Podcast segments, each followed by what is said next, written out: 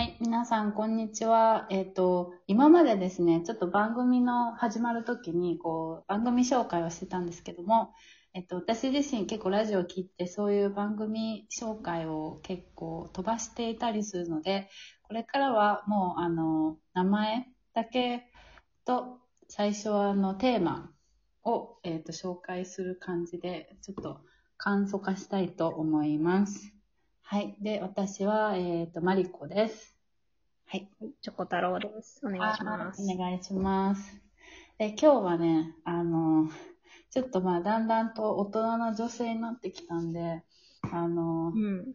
投資をね、投資をこうした方がいいのかなとかちょっと考えたりするんでね、それについてちょっとお話というか聞きたいなと思います。なるほど。意外とさ、なんか、うん周りの人の話聞いてると、株とかやってるよね。そうなの。うちびっくりして、友達とか普段、普通に仲良く、なんていうの、話してる子も、なんか、い聞くと、やってたみたいな。なんか、そう。なんかちょっとさ、あの、もっと4、50代のお金に余裕あるそうク。ラスの人がいるもんだと思ってたよね。そう。そうそうそう。だからなんか、親とかが株やってたりとか、まあなんかその、うんしてるのを見て、まあ投資してるのとかを見て、ほーうんん、みたいな、なんか、まあなんか遠い世界のことに感じていましたね。うん。まあ、各言う私も積み立て NISA はやってるんですけどね。やってるんかーい。そう。でなんかね、会社の退職金制度が、はいはいはい。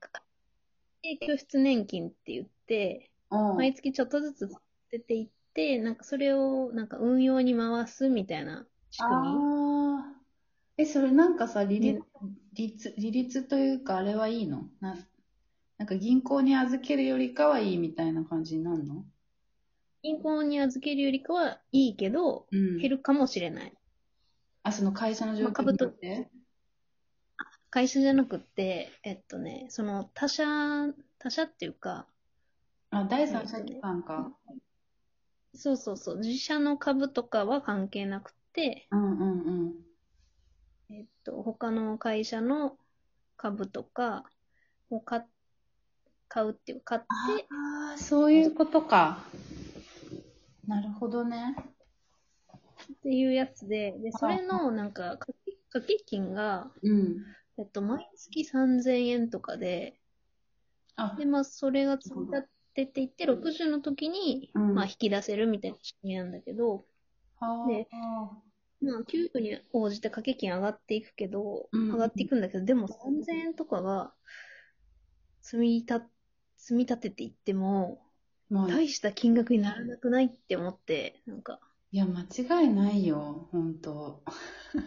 で、うん。そう、それで、なんかそれ、あの、貯金、貯金っていうか預金も選べるわけ。何も運用しないっていうのも選べるの、その掛け金。ああ、なるほどね。うん、うん、うん、それしたところで、うん。うん。本当になんか大した金額にならないなと思って、ああ、運用しないとと思ってちょっと勉強するようになって、ほでそしたらなんか、なんかテレビとかでも積み立て NISA、NISA とかう。言われてて、うん。そうそうで会社のその制度だけじゃちょっと不安だったからうん。始めたってかな。なるほどね。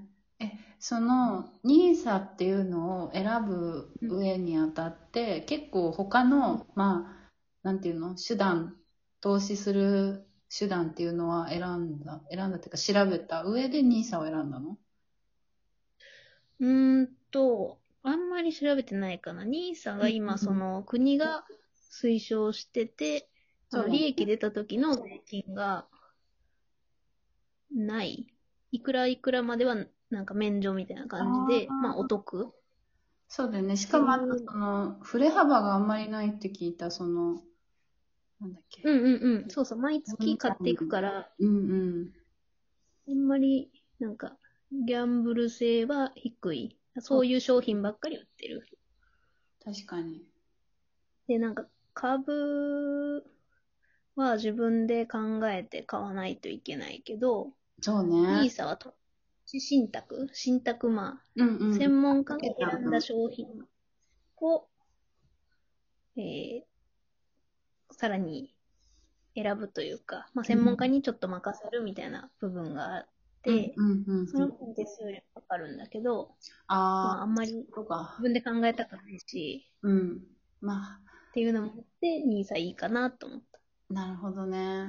まあ、株って、利、利回りっていうのか知らないけど、なんかこう、利益が高い上に、こう、でも自分でコントロールしなきゃいけないし、なんかこう、結構一喜一憂しそうだよね、株やってたらね。そうそうそうそう。絶対する。ね、しかもさ、なんかもう仕事中もさ、株のね、ね、下がり上がりがさ、すごい気になっちゃいそ気になるよう。う。ん。確かにそういうのを考えると NISA はいいね。うん。なんか、毎、もう、毎月決まった金額、この商品を買ってくださいみたいなのも設定してあるから、あもう、ー。え、ち見ないなみに。見ないっていう。なるほどね。ちなみにさ、ちょっと聞いていいのかわかんないけどさ、どれぐらいかけて、どれぐらいうん。が儲かんの？えーっとね、その、積立 NISA がうん。年間40万まで、あ、そんなもんなんだ。あの、あか、普通の NISA はね、約20万までかな？あ、自分でリミットを決めれるってこと？その120万までの中だったら。あ、そうそうそうそう。あその、積立 NISA は10年間にわたって、なんか、その、利益、出た利益がうん、うん、減税になるとか、そんな感じで、けで、その代わり年間40万までうん。しか突っ込めませんよ、みたいな確かルールだったと思なるほどう。ねだ。から私は40万枠いっぱい使ってる。あ、そういう風に設定をしてるのね。ただ、えっと、結局いくら利益が出るのかっていうのは、その買ってる商品をいつ現金に戻すか、に、あ、そう、だからプラスになってる時もあれば、あの、マイナスになってる時もある。まあそこは株と一緒だね。じゃあ。そうそうそう。うん。うんその辺全然変わらないから、へまあ結局、必要になる時に上がってるか。そっか、そっか。ええなんか、なんだろうね。なんかやっぱ踏み出せないんだわな。まあ今日本にえどういるのもあるけど、どうすんの？どうすんの？その、老後とか。それな。ほんとそれだよね。え、なんかそうだよ。今、なんかもう今に必死だからさ、あれなんだよね。ここまでにこうだってさ、しかも仕事今してるわけじゃないからさ、まず仕事どうするか、みたいな、この卒業した後ね。うん。あとの仕事どうするか問題にもう必死あとね、どこで暮らすか問題も、国？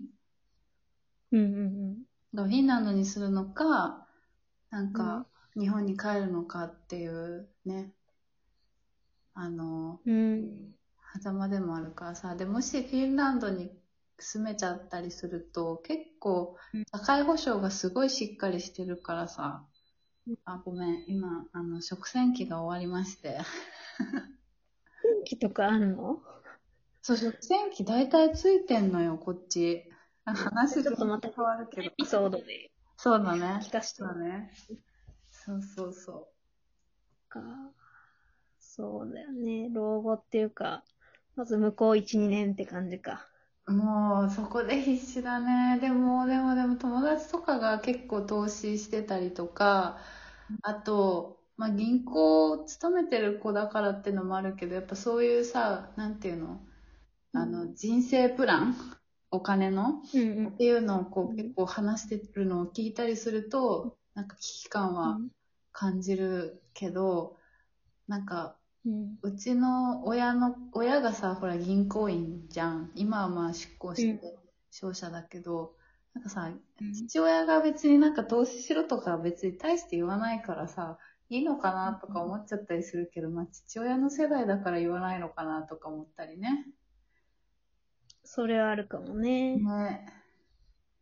そいや、私はもう、その、だって私らの世代そんな稼げないのが、う。そう。ある程度見えてるし、ね。まあ女女だしっていうのもあるし、うん、うん。でも、人、一人でいる可能性もあるっていうのを考えたら、わかるわかる。私は、なんか、なんかしとかないとちょっと怖いから、そうだよね。まあだから、人に私、ある分、うんうんうん。え、そうなんだ。意外。そう、意外とね、しょうもない買い物するから、そうなんだ。別口座に移すって意味でやってるっていうのもある。手つけられないお金。